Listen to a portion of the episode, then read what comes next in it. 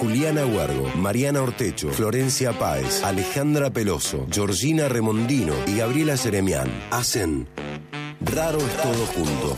Un programa de humor e investigación sin ninguna pretensión.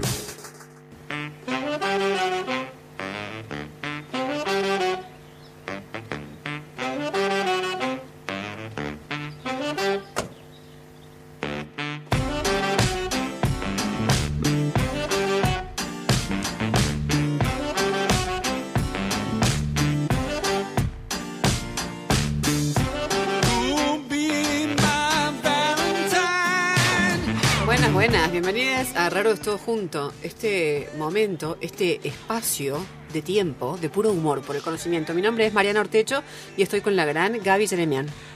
Buenas tardes buenas, a buenas. todos, a todas, a todes. Saludamos a Roti Bustos que está con nosotros acá como siempre, nuestra encargada de redes, diseñando el humor conceptual. Me encanta la gente que concepto, que se tira con el concepto, la C con el concepto. Y después te dice que le molestan los inceptos, ponele, como para equilibrar, ¿no es cierto? Cele Pereira, estás en controles y te saludamos desde aquí. Hola, ¿cómo te va? Bueno, che, este, saludamos como siempre, obviamente, a Sabri Bustos, que está en servicio informativo, a Luli Jaime en locución y a Zulma Capriles en musicalización. Bien. Gaby de panza, con el, me voy. Dale, vestido de panza, de panza, sí. Panzas sí. así, ¡ta! Pará, no, no, no, antes de empezar. ¿No? Recordemos quién nos acompaña siempre. Ah, perfecto. Dale. Bueno, qué, qué, qué momento elegante. Después de haber dicho que me tiraba de panza, Sí. vamos es a que decir... lo dijiste y me acordé, no sé por qué. No sé. La asociación libre, dale. Bien, queremos decir que nos acompaña, como siempre, el Centro Científico Tecnológico CONICET Córdoba, que nos acompaña por segunda temporada. Excelente. ¿No es cierto? Una tutela fabulosa tenemos aquí. Sí. Bueno, ahora sí, panzazo. Hoy vamos a hablar de colonialidad. De colonialidad. Para, para. ¿Qué pasa? Aclárame el concepto. El concepto. es de. O sea, el tema es. de- Colonialidad. ah, colonialidad. Ah, porque pensé que era de colonialidad. Es que está bien la pregunta, porque Ah. vamos a hablar de colonialidad, porque eh, muchas de nosotras trabajamos la línea de colonial, De colonial. que sí. es la línea teórica, no solo teórica, pero integra, digamos, dentro de muchos movimientos culturales, conceptuales, ahí sí, como eh, un movimiento que va en otra dirección, intenta ir en otra dirección de la de la colonialidad. Bien. Pero ya vamos a aclarar qué es Dale, colonialidad. sí, sí, sí, sí, sí, de una. ¿Y qué no es colonialidad? Desburrame. Que es lo más difícil, porque en realidad está como por todos lados. Por tenemos- todos lados, Sí, porque aparte es colonialismo, hay, hay un juego de, Claro. de conceptos. de conceptos. Hay un merengue ahí. Bueno, ya vamos a desentrañarlo. Che, tenemos Bien. como siempre regalos. Sí, que la gente nos llame para decirnos qué opina de la colonialidad, de colonialidad, dónde la ve, dónde, o sea, que tire ejemplos. Sí. Así me ayudan, porque no, no tengo la más pálida idea. De una. Dale. Y que también nos digan como siempre lo que quieren. Sí, sí, lo Porque que, sí, nos dicen lo nos que dicen quieren. lo que quieren. sí. Hice un lindo No. bizcochuelo de, de- de limón, te cuento la receta. Y es como, dale. Porque acá Muy pasa bien. de todo. Sí, pasa de todo, tal cual. Bueno, Sí. para quienes quieran participar con nosotros, eh, mandan mensajito al 351 30 77 354 Bien. y participan dejando el nombre y los últimos números del DNI por los siguientes premios. A ver. Los que nos acompañan siempre, Fábrica de Plantas, el Vivero Sí. Cultural de Mendiolaza, que lo encuentran en Instagram como arroba Fábrica de Plantas Yes. te regala un vino orgánico cuatro vacas gordas y te invita al próximo el próximo martes a la feria agroecológica, ¿sí? En su espacio habitual que es en la Avenida Ticera 4002. Te ¿sí? tomás el vino la noche anterior y caes ahí medio resacón. Uh, para como para pe- pegar un par de agroecológicos que te ayuden a drenar. No, Sí, pero el vino igual es buenísimo. Es un vino orgánico. es buenísimo. Sí, no, sí, no va a tener tiempo para pasar la resaca porque empieza a las diez y media. Ah, bien. Así que sí, así como decís vos, va con la resaca y todo. Perfecto. Bueno, Piedemonte te regala un voucher de mil pesos para que lo disfrutes en lo que vos prefieras en su espacio en Avenida Ticera 709 y los encuentran en Instagram como arroba pie.d.monte. ¿sí? Perfecto. También sorteamos, igual que el sábado pasado, dos entradas para la obra.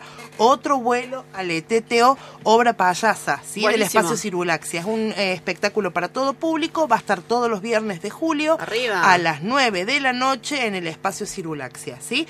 Entradas anticipadas en web de Antesala.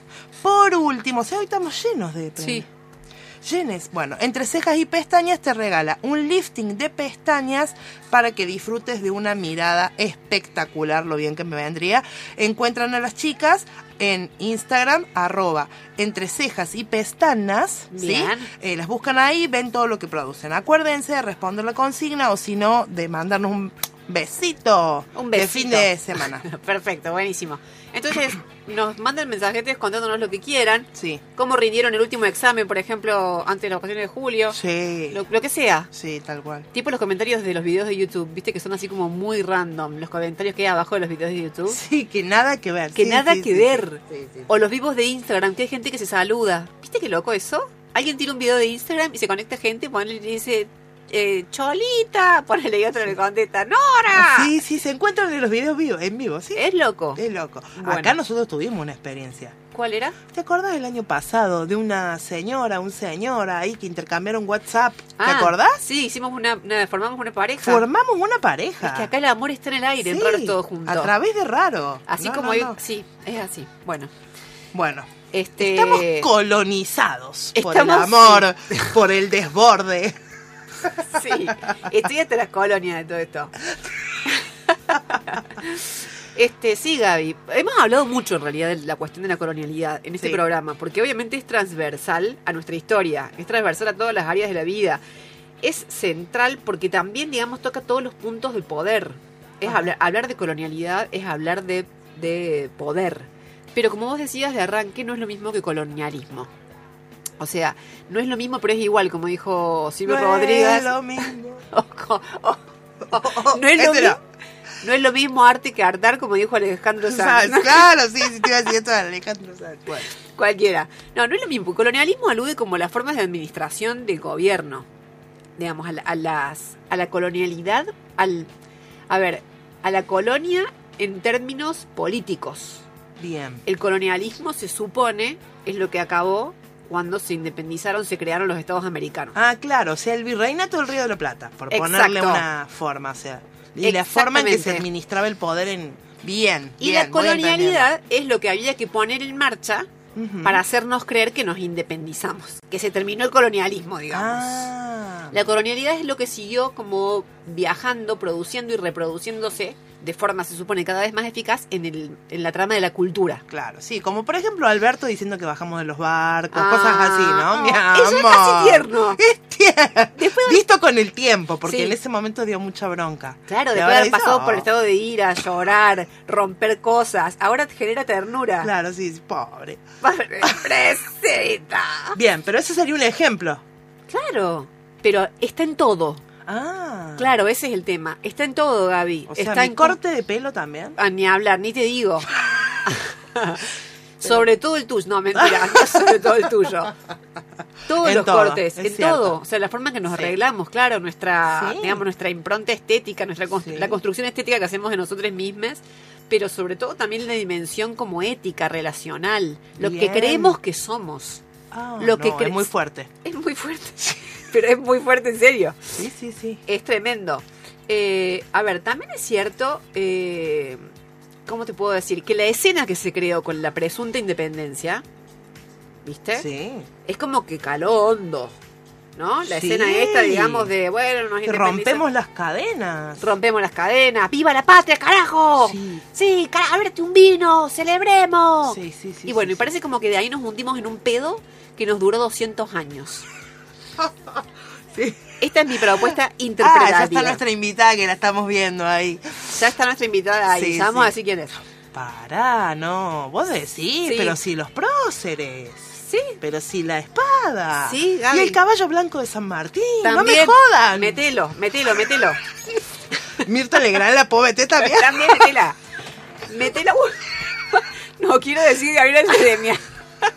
Suerte que esto no está filmado. No. Bien, bien, bien. Acaba casi de irse al suelo. Por Sí. suerte no. No, Gaby, no. Gaby, todo Sí. eso, todo eso. Uy, es muy loco, es muy Sí, fuerte. Sí. Y casi te caes porque es algo que te desequilibra mucho cuando te das cuenta y tomas conciencia. Sí, lo mínimo que te puede pasar es lo que te sucedió a vos.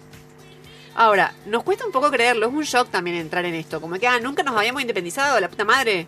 Sí. ¿Entendés? Es un shock. Hay gente que no quiere, no quiere entrar en razón. Hay gente que no quiere entrar en razón también por hija de puta porque ponen lo que no quieren es dejar de comer el locro el 25 de mayo. Hay gente que tiene motivos innobles. Pasa de todo con este tema. Hay gente que, por ejemplo, lo asume como que es algo que sucedió, pero igual en realidad se siente mal por, haber- por haberse independizado. Caso Maurice Macri. Sí. ¿Te acordás cuando pidió disculpas al rey? Sí. Al rey de España. O sea, hay de todo. Sí, hay de todo, eso estaba pensando. Acá abrís y es una caja de Pandora, sale de todo, ¿entendés? Sí. O sea, esto es así, Gaby. Sí, sí, no, ya sé. Ahora, Me estoy dando cuenta, va, en Sí. realidad. Para, a todo esto, sí. este, eh, o sea, en, por ejemplo, si yo voy a un shopping, ¿estoy colonizada? Y si no vas también. Para, si voy a McDonald's, No, si vas a McDonald's no, te- no te colonizas más que si vas de repente a comerte un, un locrito, ¿entendés? A la casa de productos, ¿cómo se llaman? Eh, tradicionales, regionales. Sí, regionales. No. O sea, no le, no le puedo escapar por ningún lado. No, hay gente que, claro, que se queda con esa caricatura. Hay gente que, por ejemplo, dice, yo no uso ropa que, esté, que tenga inscripciones en inglés. Pues, por ejemplo, yo no uso Benetton, digo. Bueno, pero, eso, pero ahí te banco porque tiene que ver concretamente, digamos. Pero digo, no se resuelve así, eso es lo que vos me querés decir. No, no se resuelve así. Pero hay gente que es más, o sea, digamos, que tiene, es más ingenua aún, que dice, Sí. yo, por ejemplo, no pronuncio el inglés en inglés. Hay gente. Y cree que con eso tira el imperio abajo. No, Gaby, pero vos no. Gaby hace así como diciendo yo, yo. No, vos no. Vos no porque vos Sí. eh, no te negás, digamos, Ah, no. por antiimperialista. Sí, exacto. Hay gente que te dice, ¿te llegó el email? ¿Me servís Sprite? Y vos decís, Sí. mira, vení, vení que te doy con la botella de Sprite. vení que te doy con la botella de Sprite y te voy a acomodar las ideas. Se creen Ah. Claro. con eso tirar el imperio abajo. Claro, claro. Caramba. Sí, sí, sí, sí. ¿Te das cuenta? Sí, sí. Bueno, No, eh, hay gente que dice, por ejemplo, yo como soy latinoamericanista, leo solo autores latinoamericanos. Y a lo mejor te agarro un Mario Vargas Llosa. Claro, pensaba en eso, ¿no? Es muy loco, claro. claro Hay claro, gente, sí, claro. sí, sí, sí. Ahora Eh, voy entendiendo, le voy cazando la onda. Le vas haciendo la onda. Sí. Ahora que dije Mario Vargas Llosa, quería comentar, fuera de broma, que él publicó un libro que es re interesante para pensar esto. Mira, él publicó en el 2010 un libro que se llama El sueño del Celta.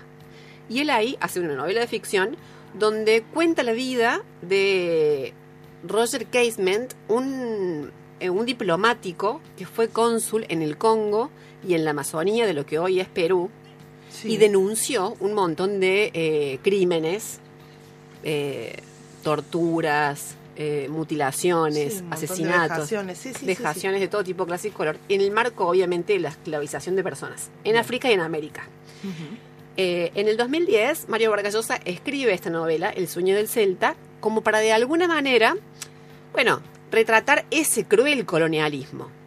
Pero él lo hace en el marco de un proyecto político, esto es verdad lo que estoy diciendo, es real, Sí, en el marco de un proyecto político en el cual él reivindica, o sea, trae a escena todo aquello, toda aquella crueldad y reivindica la situación actual diciendo, afortunadamente hoy vivimos en democracia, democracia que tenemos que defender, obviamente desde la idea de libertad. Miramos cómo el tipo reencuadra, trae esa escena colonial, cruel, para defender el orden actual, que él entiende como obviamente no colonial Sí, sí, sí, sí. y opone esclavitud a libertad. O sea, me parecía interesante traerlo porque de verdad que cuando decimos que la colonialidad viaja de mil y un formas y se reproduce de mil y un maneras, estamos aludiendo, por ejemplo, a este tipo de estrategia literaria, artística. Pero la gente de repente, no sé, el sueño del Celta lo, lo pasa, lo digiere, lo metaboliza, Sí. te digo, re tranquiles. Sí, quizás no tenemos herramientas, me incluyo. Digo, quizás estos espacios en los que vos y no ella nos van a explicar un poco más, nos, nos desburran un poco. Claro, Porque si no, uno honestamente, con una ingenuidad así, comida taca como puré, se la come a esa, la de Vargallosa. Sí, bueno. O sea, hay otras cosas que no nos han gustado de Vargallosa, ya sabemos, pero esa, la sutileza en el análisis nos lo pueden aportar quienes se dedican a esto, porque justamente es lo que la función que cumple es Claro. salir a, a- a divulgarlo a estas Sí. ideas. Y más cuando se vuelve cada vez más extrema la situación en nuestras sociedades, ¿no? Bueno, yo no sé si se vuelve cada vez más extrema, pero hay algo muy O interesante que, sí, está pasando ahora y es que se vuelve a hablar de colonialismo. Claro. Con esto del neocolonialismo. Sí, y sí, por ejemplo, ahora concretamente, digamos, en este proceso eleccionario en Argentina se está hablando de vuelta tema que estaba totalmente, viste, enterrado. Sí, sí, sí. Y ahora se vuelve a hablar con la cuestión del litio, la extracción de los recursos naturales, ¿no es cierto? Las relaciones de los candidatos, bueno, eso lo, lo tratamos en un programa acá, que estuvo re bueno, creo. Eh, la relación de los candidatos, ¿qué, qué, qué vuelve a alguien elegible, no solo, digamos, por sus atributos estéticos, de discursivos, etcétera, sino fundamentalmente por las estructuras de poder que lo sostienen desde el norte? Sí, sí, sí. o sea, sí. cuando estamos hablando, digamos, de un colonialismo que tampoco nunca terminó, digamos, eh, nos referimos concretamente a eso. Viste Sí, que hoy dicen no. tal, ah, vos querés votar a tal, pero tal, mira que lo banca la embajada. Sí. O sea, es exactamente eso. Ah, No sé quién lo banca la embajada igual. Esa Sí, sería no la sé- pregunta. Sí, no sé quién de la embajada. No, no, yo en la embajada no conozco a nadie. Yo tampoco, por eso te digo, pero eh, son Lo tan único- impresentables algunos que decir, no, si la embajada banca esto, para, banquen algo mejor. Pero bueno, no importa, es otra discusión. Claro, no, no, es otra discusión. Lo importante, digamos, es que la embajada siempre nos deja embajada. Eso es lo único que tenemos que tener presente. Rodando así, sí, obvio. Sí, todo lo demás No, puede no, ser secundario. Bueno, che, teníamos que mencionar, obviamente, a un sociólogo peruano que es el que más ñaca, ñaca, ñaca, ñaca, rosca Sí. le dio al tema de la colonialidad, que es Aníbal Quijano. Un sociólogo peruano que ha laburado mucho, labu- bueno, ya falleció, pero laburaba desde la Universidad de Nueva York en Yanquiland. Ah, con un Amoro. whisky, mi No, amor. Sí. ¿Amoro? Amoro, sí, es Amoro, Amoro. ¿Amoro? Era Amoro. En Nueva York. Sí, sí, bueno, bueno, che, no es pecado. Bueno, bueno, pará, no sé. ¿ves? Ahí está la caricatura de, de la, de la, cuesta- la cosa colonial. No te podés ir a Estados Unidos porque sos imperialista. O sea, bueno, listo. Perdón, carrete. Perdón. Me voy para atrás de vuelta y me voy. No, no, no. Está bien, no, pensé que Suena lo mal. decías en ese. Claro, son- suena mal. Suena mal. Pensé en que lo decías irónicamente. No, no, no. No lo decía irónicamente. Lo decía como para tirar un datito que tampoco es menor, es verdad. Sí. Pero no lo condenamos por eso. Bueno, era un hombre que se parecía mucho al Puma Rodríguez. Quieras que no. Ese comentario que no tiene nada que ver. Si vos al Puma Rodríguez de repente lo disecaras, le quitaras todo el líquido, co- como se, por lo que sea, perdón Aníbal Quijano por decir esto, pero la verdad, la verdad es una, aunque no le guste a Foucault. Ahí está, Aníbal Quijano, mirá. Dale. Qué bien cantás, Quijano. No me jodas. La serie dice, yo te entendí otra cosa, no me animo a preguntar. Tengo miedo, ¿eh? Después me decís. Bueno, fuera de broma. No, dice una grosería. Sáquenla. Sáquenla de acá. No tiene código. No tenés código, Cere Pereira. Por suerte no estás al aire. bueno. Che, este... Bueno, Quijano decía que la colonialidad funciona, él decía en tres esferas. Por- podríamos decir como de tres formas que, Sí. se, que se afectaban. La del poder, obviamente que es la que tiene que ver con esto que decíamos, las estructuras de gobierno, las, las- la división de clases, las etnias, que ya hemos también hablado bastante en este programa, las etnias eh, mal llamadas razas, Sí, ¿no es cierto? sí. Eh, a ver, ¿cómo? Yo creo que la- hay algo que no tampoco no nos gusta escuchar y es que, por ejemplo, la colonialidad del poder funciona básicamente a través de la figura del Estado. Del Estado, Uh, claro. muy fuerte. Sí, uf, uf, qué fuerte. Y sí, porque en general Se defiende. se defiende. Sí, O sea, atacamos a Milei entre otras cosas porque quiere prender fuego el Estado. sí, pero Houston, tenemos un problema. Eh, el Estado, claro, porque con el Estado lo que hicieron un poco, digamos, con el colonialismo fue como recrear la escena de Alien. ¿Viste Alien? ¿Viste la típica escena de Alien donde viene el bicho y parece que va a matar al protagonista, a la protagonista, y se va? Y, y vos decís, ay, la- ay, qué bueno, está, ya está, fuera de peligro. Y parece que le metió el huevo adentro. No estoy diciendo ninguna grosería, ¿no? El huevo de Alien.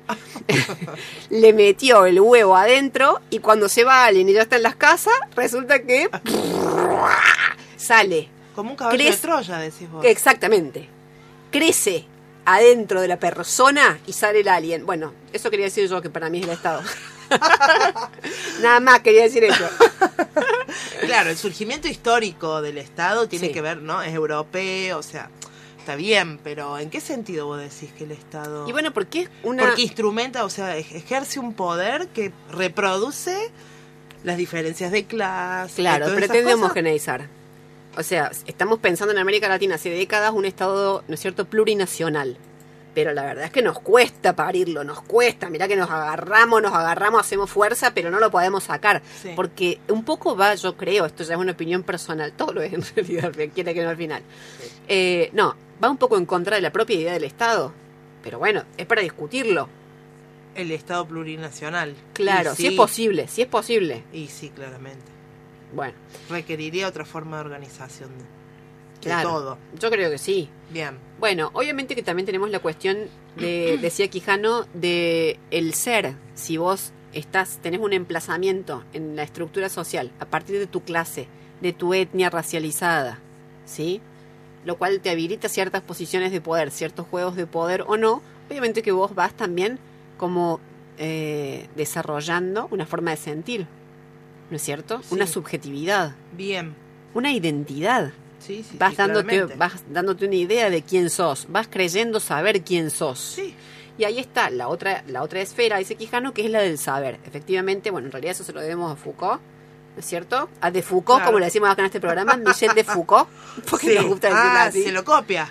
Sí, no no se lo copia se lo, se lo copia Se lo copia, dale. No se lo copien, no la, se del función del conocimiento, de la, pro- la producción, que es un tipo de poder también. claro ¿No? claro atrás digamos de todo del saber que finalmente es lo que dice que sos qué sos y qué no sos Claro. ¿no es cierto? así Los de- parámetros de, normalidad. de normalidad, ¿No? Tus definiciones ontológicas fundantes. Sí. ¿Por qué no sos un animal? Bueno, en muchos casos, sobre todo de periodistas que trabajan en Sí, algunos se- canales. no sé por qué no se dan cuenta si tienen cuatro patas, mueven la cola y, Claro. y dicen guau guau. Hay mucha gente que uno diría, Claro. ¿por qué no es un ani- ¿Por qué no se lo ha considerado un animal? Y ahí sí que cuestionas toda la filosofía. No, pero se, se entiende, digamos, ¿por qué Sí. lo, lo atraviesa todo, todo, todo, todo, todo, todo, todo? ¿Sí? Sí. Bueno, y cuando vos pensás en, en el saber, a vos te dan ganas, la verdad, de ir a la universidad y también repartir un poco de hostias, ¿eh? Repartir un par de Es hostias que para aquí y para estaba allá. pensando, estaba pensando. Claro, porque la universidad ya con el nombre, también lo hemos dicho alguna vez acá, Hmm. está indicando un poco de qué va. Univers, universidad, una, una versión del saber, Sí. una, unita, Sí. ¿no es cierto? Entonces vos decís, bueno, qué hermoso sería pensar en una pluriversidad, qué hermoso, qué maravilla. Me pongo, pero mira, me enciendo, me dan ganas de andar en bicicleta, tomar un helado, correr por la playa, me dan ganas de todo. Sí. Entonces lo cuento a alguien, ¿no es cierto? Y le digo que realmente esta idea de universidad es muy cuestionable en términos epistemológicos, que reproduce un modelo de conocimiento dominante, perimido, y me dicen qué bien que suena eso, y entonces les digo, ¿por qué no imaginamos, por ejemplo, facultades de medicina distintas, donde pueda haber medicinas indígenas? Y me dicen, bueno, para, Guau, guau, para- un poquito, lo pensemos un poquito más, Claro. lo charlemos. Sí, anda char- pensarlo vos y vuelve. Claro. Cuando vuelvas con alguna idea, o sea, tenemos Claro. mucho miedo, te quiero decir con todo esto. Sí. Hay mucha gente que le da miedo. Pero con todo. O sea, imagínate el derecho, si pudiéramos estudiar el derecho a partir de otras matrices que no sean las del derecho romano. Uh, muy fuerte. Es, fuer- es muy Sí, fuerte. porque es la, la norma. ¿Quién Sí. es la norma? No, la- el derecho me Sí, refiero. sé, Ah, sí. sí, sí. Hice un chiste. Ah, cuic- ah, no, viste. Cuac, cuac, cuac. Eh, claro, Gaby, pero Sí. para todo tenemos esas referencias. Sí. ¿Viste? Grecia y Roma. En el campo del arte ni te digo, a mí me los tienen en el plato, te juro. Bueno, el ¿A teatro. las normas te las No, tienen no, plato? no, las referencias de lo griego y lo romano. Ajá, ¿Viste? De pensar Sí, todo, sí, todo desde ahí, todo desde ahí. sí. Bueno, que estoy cansada de eso, quería decirlo. Sí, sí, sí. Che, el año pasado intercambiamos WhatsApp. Pero ella nunca me WhatsAppió. ¿De verdad? Te ¿Escribió, juro. ¿escribió la Y yo nunca tuve el de ella. ¡Qué grave O acusación! sea que en realidad nunca hubo ese encuentro. Que diga el nombre de ella. Ah, di- no, es que ni siquiera deja el de él. Ahí va mi WhatsApp nuevamente a ver si nos vemos. Amor. Saludos transerranos. Va, yo digo Nos amor. dice, no, sí, no. Y además nos corrige que lo de los barcos fue Macri. Pero también Alberto. Macri, Alberto, pero. Alberto fue, yo no me lo Alberto acordaba. fue, Macri me acuerdo Macri de todo. Sí, dijo un montón de barbaridades. Sí. Así que bueno, el enamorado enamora que nos deje el nombre. Ah, bien. A Yo no sé si por qué asumí que era un caballero. Yo pero no también lo sé. eh, asumí que es un caballero, pero quizás es ella. Mi no sé. No, porque dice, pero ella nunca me WhatsAppió. Claro, pero puede ser una ella también.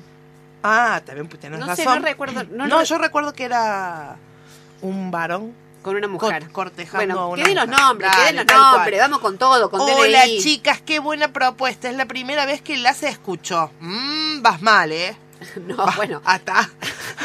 Y pero no nos va a volver a escuchar si la... Ahora le va a ir bien. Ahora le va a ir bien. Ah, Para mí el colonialismo se presenta mucho en la administración de la justicia. Desde Claro. su nomenclatura hasta sus conceptos para juzgar con distinta vara a les ciudadanos según su color, su posición social y su género, por supuesto. Perfecto. Buenísimo. ¿Hay una perspectiva que incorpore ¿El género? el género? Sí, de hecho que en realidad Quijano arrancó con esto de la colonialidad del poder, del saber y del ser y después aparecieron, obviamente conforme fueron, digamos, como ro- robusteciéndose los estudios de género, Sí. aparecieron las voces de Mulieres que dijeron, Aníbal, Aníbal, para, para Aníbal una cosa, te olvidaste de los otras. Sí. Básicamente María Lugones y Rita Segato. Ajá. Y después se agarraron a piñas entre la mismísima María Lugones y Rita Segato porque la vida es así. Un poco, siempre es así. Sí. Le dieron de hostias a Quijano, Quijano aceptó que, que no, que en realidad no había considerado la cuestión, digamos, del género. Yo lo defiendo un poquito Quijano, también te lo digo, porque cuando él dice el ser, dice todo. Entonces ya después poner lo que quieras adentro. Pero Claro. bueno, claro, la cuestión de la dimensión de género tiene un peso suficiente como para tener una mención y un desarrollo específicos que nunca tuvo. Entonces Lugones se lo señaló a Quijano, Quijano dijo, está bien, está bien, pa- pacucha, se fue Quijano, aceptó. Sí. Pero después quedaron agarrándose así, eh, Segato y Lugones, porque ¿qué empezaron a, qué pueden empezar a, a- a cuestionarse? ¿Cómo era el orden precolonial en términos de género? Entonces Lugones decía ahí, en realidad ya, ya teníamos acá machirulo. ¡Claro! Decía, Sí. decía Lugones. Claro. Y Segato decía, "Mm, a mí me parece que no, porque viste cómo es Segato. a, mí, a mí me parece que no. ¿Y cómo que no? Vení para acá, decímelo de, decímelo de la cara, decímelo de frente. Ya te lo dije. ¿Cuándo me lo dijiste? Bueno, revolearon carteras, zapatos, collares, se agarraban la una a la otra. ¡Soltame! No, te dije que no, te dije que sí. Y entonces Rita Segato propone la noción de patriarcado de baja intensidad. Es cierto lo que estoy diciendo, ¿eh? Parece... que es una que es una tontería mayúscula, también te lo digo, porque patriarcado de baja intensidad, o sea, la verdad, me parece pésimo, te lo digo. Hay baja y, alta, entonces. Eh, según ella, claro. en la América pre-intrusión, porque ella además quiere que le Ah. llamemos así, no le gusta lo de precolonial, eh, es un Preintrusión. Ah, qué interesante. Pre-intrusión. Sí. ¡Ay, qué interesante! Sí, estoy lenta, como que lenta para la interpretación. Ah, y no, ella no, propone. querida, está muy claro. bien. Y ella propone un, pensar el patriarcado de baja intensidad. Está mal por todos lados para mí, porque por empezar, ninguna de las dos estaba en condiciones de discutir la América precolonial, porque la verdad habían como observado un pedacito. Claro. Imagínate que dar cuenta de la diversidad y la generalidad es un horror, es una, Sí. una cosa inadmisible. Sí. Y después, la verdad, la categoría de baja intensidad también me queda como medio como dona. Me queda como Claro. que saliste de la cama y dijiste, y bueno, y bueno, mira, María, María, mira, Sí. Nos reconciliemos, María, le pongamos que de baja intensidad. Y hay como que negociar. Bien. Esta es mi opinión, mi humilde Sí, sí, opinión. sí, sí, sí. ¿sí? Eh, pero ahí estaba lo de género. Pero bueno, Gaby va viendo que esto lo atraviesa todo. Lo Sí. atraviesa todo. Al final se trata como de, de pensar eh, nuestro modo de habitar el mundo. Suena muy a Claudio María Domínguez, lo sé. Pero, pero no, no me achico igual, te lo digo. El, nuestro modo de estar en el mundo. Sí. ¿Sí? Sí. de, de percibirlo todo en su dimensión estrictamente física, material, podemos considerarlo simbólico, lo no material, lo, lo espiritual, de lo cual también hemos hablado, ¿no es Sí, cierto? Acá. Eh, ¿En qué condiciones estamos de repensar con esa profundidad? Porque pensar en la colonialidad e iniciativas de decolonialidad, de alguna manera, exige como sacarnos un poco los prejuicios y pensar en distintas dimensiones. Sí. A eso le vamos a llamar, me parece, dentro de un ratito, a la cuestión del habitar, ¿sí? Vamos a charlar con Noé Cejas, una investigadora de CONICET y muchísimas cosas más eh, que ya nos va a contar ella, sobre justamente cómo se cruzan las nociones de colonialidad, de colonialidad y hábitat, ¿sí? En experiencias específicas, además. Bueno, en un ratico vamos a estar charlando con ella, si quieren. Perfecto. Vamos a una tanda y volvemos directamente para conversar. Dale, dale. Raro es todo junto. Humor e investigación en la tarde del sábado.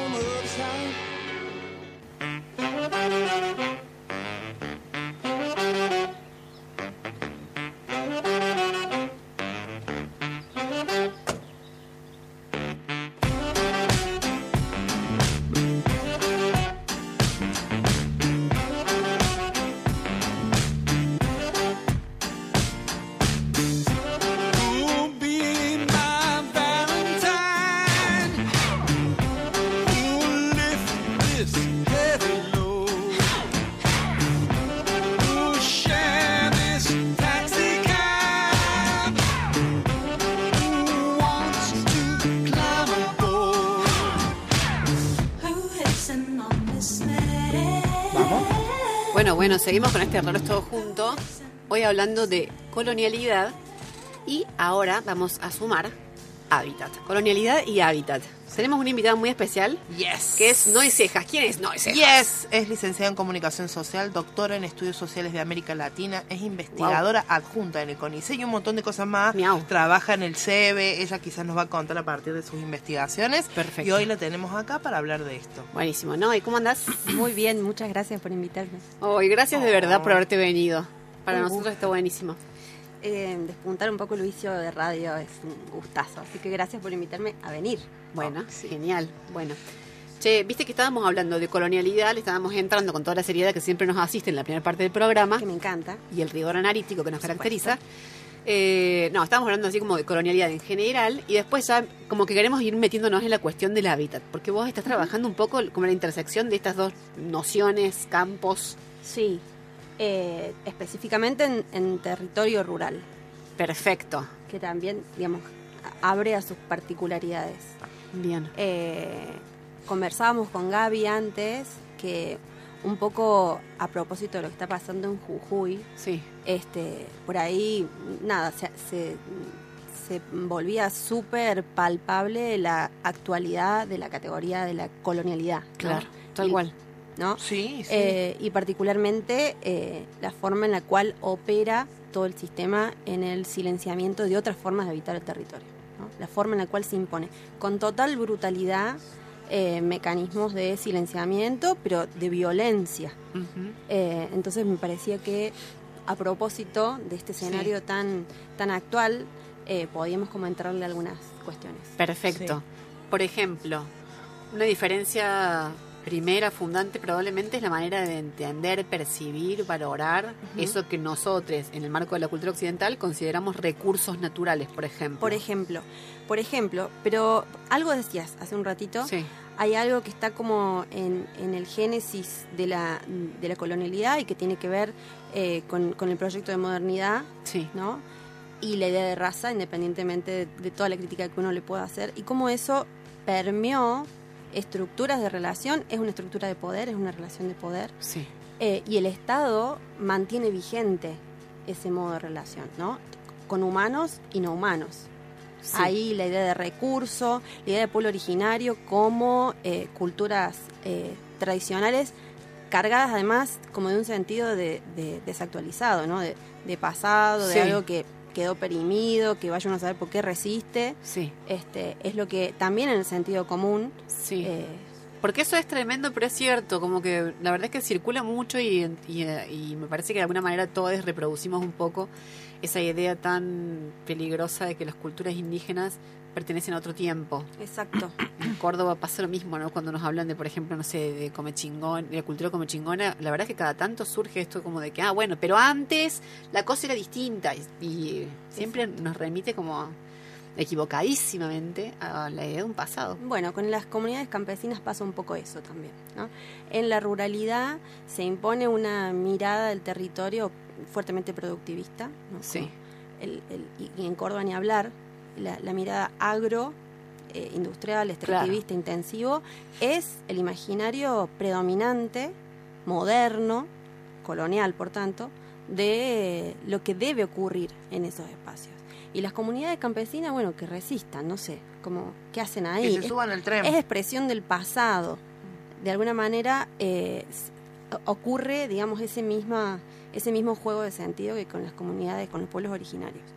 Eh, y, y también, incluso cuando aparecen, por ejemplo, volviendo al Estado, ¿no? Políticas habitacionales, que en, que en Córdoba tuvimos una re importante, como de 10 años, el plan de erradicación de viviendas rancho, eh, que, que incluso cuando son pretendidamente compensatorias, este, recrean ¿no? la narrativa del desarrollo. Recrean esa idea en la cual el mejor vivir, vivir mejor en, el, en, esos espacios tiene que ver con la casa hecha con ladrillo, cemento, hierro, chapa, ¿no? Recrea una arquitectura urbanocéntrica, disuelve la dimensión como productiva campesina, porque los espacios están pensados bajo una lógica urbana, ¿no? Cuando en realidad en la ruralidad hay una sobreescritura de lo que es residencial, lo que es productivo. Bueno, todo eso Claro, ya en la estética hay una ortogonalidad en el diseño que es una bosta, digamos. Sí, gracias. Eh, desde, digo, solamente desde el diseño, Sí, no funciona. desde ahí. Igual no es, ¿sabes qué está bueno que nos cuentes un toque sobre la propia noción de hábitat? Porque, que- qué sé yo, capaz que estamos acostumbradas nosotras, a- porque hemos charlado mucho sobre esto. La Mari fue mi directora de tesis. La Mar- sí, yo fui la directora de cine, acabo de enterar, hace dos minutos antes no puede ser esto. Es, eso es verdad, es verdad. Che, eh, no, pero digo, quienes estamos en estos temas es como que estamos quizás habituadas, a, habituades a pensar en hábitat, eh, pero está bueno como recordar que es una noción que surge en algún momento también como para integrar otros aspectos a la cuestión como más material, Sí. ¿No es cierto? Vinculada a la vivienda, a, lo- a los componentes técnicos, materiales. Sí, ahí, eh, bueno, ahí ap- aparece de nuevo todo el, el arbolito disciplinar, ¿no? Y cómo la arquitectura de alguna manera en un momento centralizó la discusión en torno al hábitat Sí. y de alguna manera se redujo el pensar el hábitat en pensar la vivienda, la dimensión de la vivienda.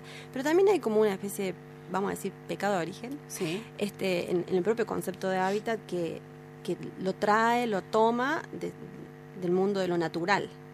Sí. Entonces, de alguna manera, desdobla lo que sería el entorno donde vivir, la Sí. dimensión material, si se quiere, de la dimensión social. Hay ahí una operación que despega el, el espacio donde se vive y, y eso se, se hace como mucho más eh, crudo, digamos, cuando se piensa específicamente en la dimensión de la arquitectura, respecto de las personas, su cultura o las prácticas, las formas productivas, etcétera. Claro. Bien. Ahora estamos tratando de entender más bien como los, los procesos habitacionales, ahí sí, integrados a los procesos culturales, Exacto. productivos, pero también en clave, digamos, cultural. Claro, hay todo un, un campo de sentido que tiene que ver con incluso cuestiones rituales, ¿no? Eh, saberes ancestrales en torno al estar en el territorio que forman parte de ese habitar, que es una dimensión intangible, por supuesto, que no necesariamente se recrea en, una espacialidad construida, eh, pero que sin duda forman parte del habitar el territorio, del estar ahí. Y, y, y, y requiere de, de toda una espacialidad, de todo un territorio en el cual no se interviene necesariamente. ¿no? El monte es un espacio en el cual de repente los animales van a comer y vuelven. Y no tiene que ver con un espacio construido, sino con un, un territorio que es necesario para el habitar campesino. Entonces hay tensiones como el avance de la frontera agroextractiva pone fuertemente en jaque las formas de habitar campesinas, aun cuando no está impactando directamente en la vivienda campesina. Bien. No, y contanos en qué proyectos estás trabajando ahora. Ahora, eh, a ver, les cuento de uno, Dale. Que estamos trabajando con una asociación cultural que se llama Relatos del Viento, que tiene sede en Sinzacate, pero ellos trabajan en todo, en toda la ruralidad cordobesa, principalmente en el norte de Córdoba. Eh, ellos tienen un laburo de recuperación de la memoria oral campesina. Eh, or- ordenan, si se quiere, un, un montón de saberes en torno a, a- a eso, a, los sab- a las sabidurías campesinas. Y lo que estamos tratando de construir es la Escuela del Monte.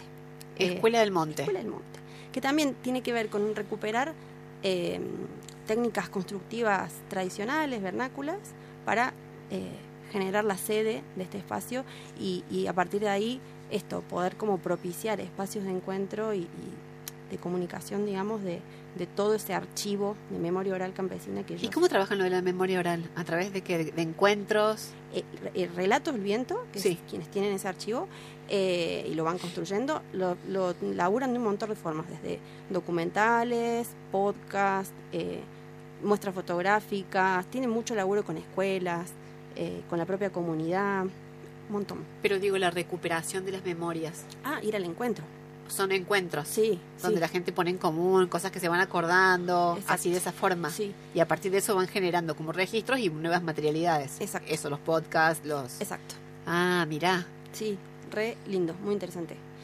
Y, y, el, y el hecho de que ellos no hayan tenido sede todo este tiempo también un poco condicionó Ajá. eh, esos, esos espacios de encuentro. Creo que el, que el poder construir la sede va a habilitar ahí como un espacio interesante. Bien. No, eh, tengo una pregunta. Cuando vos, por ejemplo, te encontrás a alguien, estás en la pelu, siempre le hacemos esta pregunta a la gente, a los investigadores. Ajá. la nueve me señala el pelo como diciendo, vos crees que a la pelo. Eh, sí, ese, ese, ese pelo maravilloso y ese peinado, por favor. che, no. Eh, Apelemos a la magia de la radio. Apelemos a la magia de la radio. No, o sea, eh, pero no, te quiero decir, cualquier lugar donde se supone que no se está hablando de eso, que no se suele hablar de eso, digo la pelo, pero podría ser cualquier otro lugar, y te dicen, ¿vos en qué laburás? Y vos decís, soy investigadora. Bueno, el primero que suelen pensar es como que uno investiga tipo privado. Sherlock. Sí, tipo, yo no le meto los cuernos a mi mujer. Sí, no, pero no es ese tipo de investigación. No, igual, no, quédate no. tranquilo. no te voy a seguir hasta el auto. Hice algo de vos. claro. Claro, No, no. Quizás ya te pinché el teléfono y no te diste cuenta. Estoy acá por otras razones. Che, fuera de broma, eh, viste que pasa esto, como decís, investigadora, ya hay, hay, hay, hay un obstáculo y no vaya a saltar. Saltaste esa y después te tirás el tema y ahí sí no quedaste. Ahí sí cayó del suelo la persona porque Sí. dice, ¿qué? ¿Trabajas? Ah, habla que, claro, sí, sí, sí. ¿Cómo explicas esto? Porque es hermoso, es re lindo, es valioso, pero ¿cómo lo explicas así a la rapidilia? Ay, a la rapidilla no, no sé si me sale bien, no, sé. ah, Es como confío en que algo se entienda, la verdad. Claro. Pero si me sigue preguntando, capaz que se entiende más y si no, bueno, quedamos ahí. Yo no pregunto esto de joya, lo pregunto porque obviamente que una cuestión importante es la comunicabilidad Sí. de todas estas iniciativas, ¿no es cierto? Obviamente, y además porque vivimos en un mundo en el cual no son todos, no están todos en el mismo caldo. Tal y cual. además porque vos estábamos recién hablando todas del Estado, ¿no es cierto? Los actores de, de- que están en el gobierno y también, bueno, son actores claves a los cuales está buenísimo poder, digamos, ex- Llegar. claro, explicarles, digamos, de qué van estas iniciativas, por qué vale la pena pensar de otra manera el diseño de políticas y es re difícil. Es re difícil. Es re. La experiencia así como corta, digamos, que voy teniendo, me, me va ah, como poniendo en situación, ¿viste? Me parece que no hay una respuesta unívoca De ante una. tu pregunta, sino Sí. que hay como a la artesanía del encuentro y ahí ver qué pasa. Sí. Eh, el Estado no es, un, no es monolítico, no es una sola cosa, Hmm. no es un bloque No, cerrado y, y siempre aparece alguien con quien sí se puede hablar y que realmente está ávido de, del diálogo, ¿no? Sí. Eh, independientemente del partido político, la verdad es esa. Sí, Nos- sí. Nos ha pasado eso, que, que a- de buenas a primeras uno diría, bueno, no sé cómo nos va a ir acá y nos va bárbaro. Claro. Cuando la entrevistamos a la Vale Fenoglio, en un momento hablamos de la cuestión del Estado y ya estábamos nosotros dispuestos a sacar el sable y ¡sa, sa! Y la Vale fue como, no, hay muy buenas iniciativas. Y fue, ah, bueno, ah, bueno, vale, qué bueno. Es que junto con fortalecer las organizaciones del territorio, que me parece que es como súper Sí, importante, interpelar al Estado es como también... No, bueno, a ver, eh, al Estado en abstracto Claro. es necesario. Y después está buenísimo tener la habilidad, que ustedes me parece tienen, que es para ir encontrando dentro de eso actores que sean interlocutores válidos, que puedan ser sinérgicos a sus intenciones, digamos. a sus iniciativas. No, está muy bien. Yo le digo en broma lo de la Vale, porque fue hermoso, ¿viste? Ya estábamos nosotros dispuestos a... ¡Ah! Y la Y Vale dijo, como, "Un no, momento". tranquilas, tranquilitas, tranquilitas que está todo bien. Está muy bien. Pero bueno, es difícil contar sobre todo esto. Es difícil, es difícil, pero eh, insisto, la- hay como la artesanía del encuentro. A ver qué, qué de lo que yo por ahí puedo llegar a explicar eh, le puede interesar a esa persona. ¿Desde qué lugar me está preguntando por ahí? De una. Ayuda a ordenar la respuesta. No, y a vos laburar todo esto, ¿en qué te cambió? Porque así como uno piensa cómo se lo comunicaría, por ejemplo, a alguien que está en política, también está bueno ver qué fue lo que a, uno, a una, la sedujo, la transformó. Ujú. ¿Viste? Le cambió la percepción de lo social. Tal cual. Eh, creo que en general las investigadoras, los investigadores tenemos como esa cosa de curiosidad. Sí. Eh, Muy chusmas muy somos. chusma, muy chusma y por suerte nos pagan por eso. No, claro. Eh, no, fuera de joda, creo que hay como eh, un interés como muy gen- genuino como por conocer Sí. eh, por conocer formas de, de- de estar en el territorio, de habitarlo, de sentirlo, ¿no? De, Sí. de- de recrearlo, que me, me apasiona, me interesa. Eh, y después cuando pasan todas estas cuestiones que uno las, las percibe, además, tal vez en un plano como más personal, como sumamente injustas, Claro. te mueve. Obvio. Eh, creo que, que va desde esos dos lugares. Obvio. Pero, y por ejemplo, la perspectiva de colonial, concretamente, ¿vos sentís que reconoces una Noé antes de haber ingresado en ese punto de vista y una Noé después? Ay, la María al medio encima.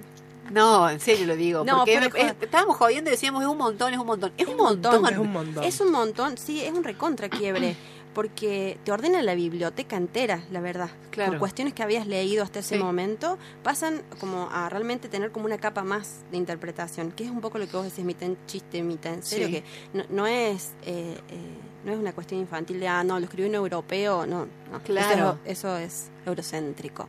No, no necesariamente, pero sí te enfrenta como una mirada crítica y de poder recuperar cuáles son esos elementos de esas bibliotecas en las que realmente uno puede hacer ese ejercicio contrahegemónico, ¿no? Esa operación de lectura, de análisis crítico en este sentido, en una mirada colonial. Y- Bienvenido sea Foucault, Deleuze y Guattari, digo, un montón de autores eh, que, que ayudan un montón a pensar en este plano.